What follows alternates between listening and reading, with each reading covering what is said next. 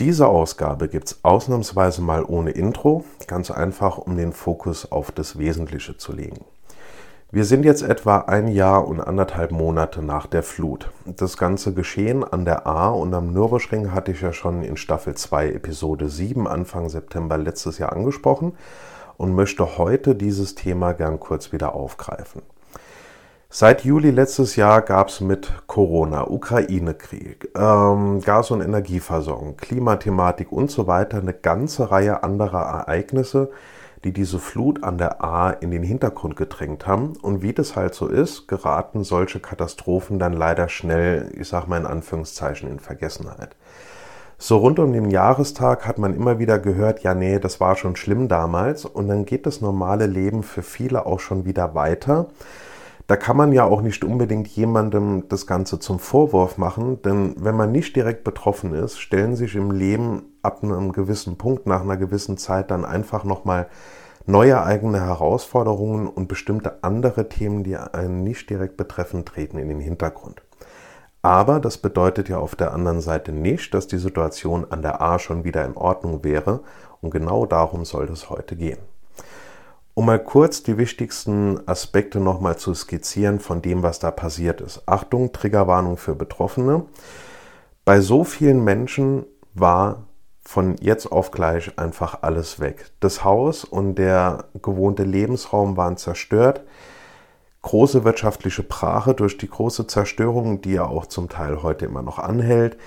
Menschen haben Angehörige und Freunde in den Fluten verloren, haben zum Teil viel Traumatisches ansehen müssen und haben einfach seit über einem Jahr kein normales Leben mehr. Jetzt stellt euch mal vor, ihr sitzt zu Hause und genau jetzt kommt so eine Riesenwelle, so eine Riesenflut über mehrere Stunden, über die ganze Nacht und ihr müsst evakuiert werden und nur das, was ihr gerade greifen könnt und dabei habt, bleibt euch. Der Rest ist einfach komplett weg. Dazu gegebenenfalls noch der Betrieb oder euer Arbeitsplatz und ihr müsst absolut bei Null anfangen und dazu, wie gesagt, dann noch die ganzen persönlichen Tragödien, wo Menschen, Familienmitglieder, Angehörige und Freunde dabei verloren haben. Wer wie wir in den ersten Tagen nach dieser Flut dann unten im Ahrtal war, wird die Bilder von dieser unfassbaren Zerstörung, die man überhaupt nicht in Worte fassen kann, nicht so schnell vergessen und dass so ein riesiges Gebiet, das von der Flut mit so einer Brutalität zerstört wurde, natürlich nicht innerhalb weniger Monate wieder aufgebaut ist, das ist ja auch klar. Nur, dass man allgemein so, ich sag mal, in den Nachrichten wenig oder nichts mehr davon hört, bedeutet ja wie gesagt nicht, dass dort alles wieder in Ordnung ist, was es nämlich ganz und gar nicht ist.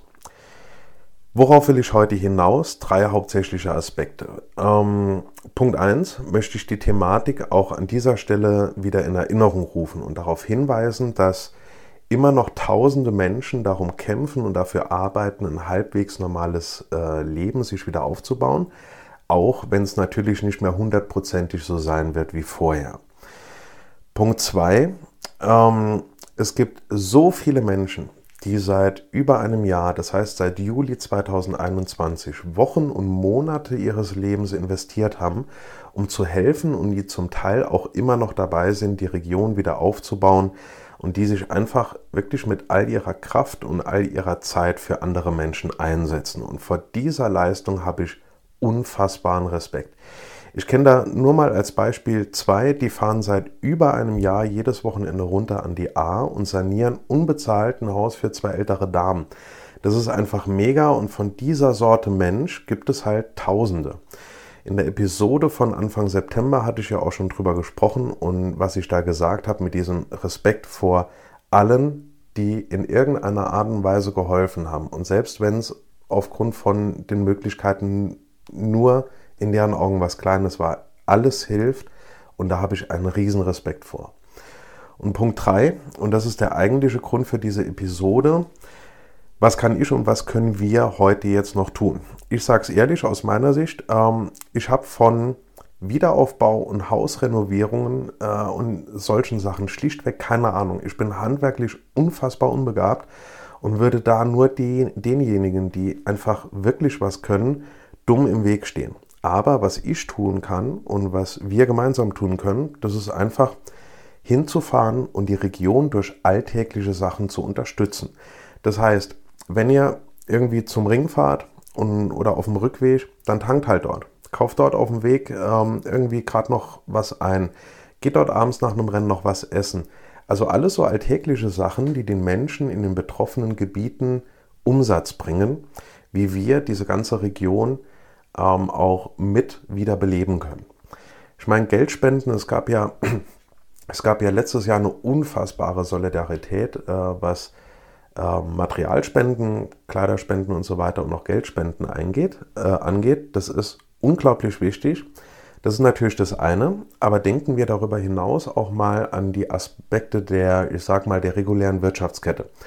Sagen wir mal, da ist ein Restaurant, das halbwegs verschont wurde oder es irgendwie geschafft hat, den Betrieb wieder ans Laufen zu bringen.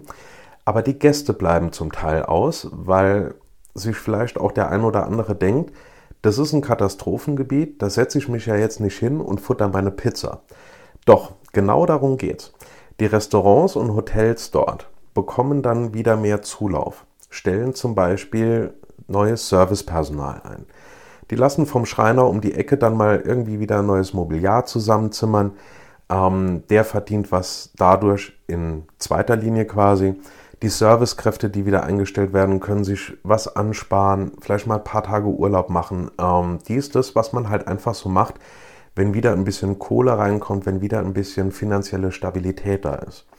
Und das ist jetzt nur mal ein Spiel, äh, Beispiel. Das gleiche Muster bezieht sich dann auf Weinbauer, Wirtschaften, Tankstellen, ähm, Werkstätten, produzierendes Gewerbe, Spielzeugläden, Klamottenläden und so weiter, was es halt alles so gibt, wo man irgendwie einkaufen kann.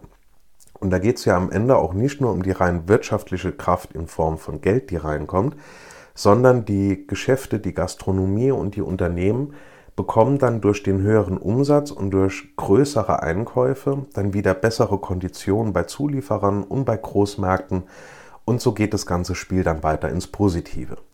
Also, fahrt hin, gebt ein bisschen Geld aus, kauft Wein aus der Region, den gibt es übrigens auch in vielen Läden in Adenau. Nur mal als Beispiel, wenn er jetzt sagt, ich komme irgendwie vom Süden her und will jetzt nicht noch abends weit in die A fahren, dann fahrt nach Adenau und kauft dort ein. Kauft dort gezielt zum Beispiel das ein.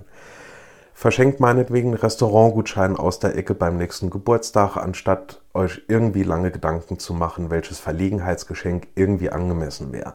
Kauft dort mal Blumen für die Oma, was weiß ich, holt euch einen Hotelgutschein, wo vielleicht jetzt noch Baustelle ist und dann habt ihr einerseits heute die Menschen im Wiederaufbau finanziell unterstützt und zum Zweiten wisst ihr schon, wo ihr nächstes Jahr ein paar Tage Urlaub macht.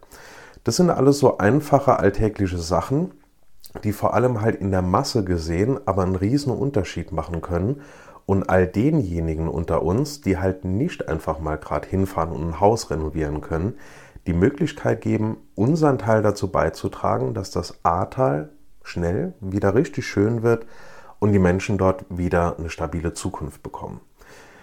Wir sind am Ring so eine riesen Community. Wenn da jeder ein bisschen was macht, ergibt das als Ganzes eine so große wirtschaftliche Unterstützung, die die Menschen an der A immer noch dringend brauchen. Und wenn etliche Ringfans in der Nähe wohnen oder im Rahmen von einem Ringbesuch ein bisschen Geld da lassen, dann ist einfach schon viel getan.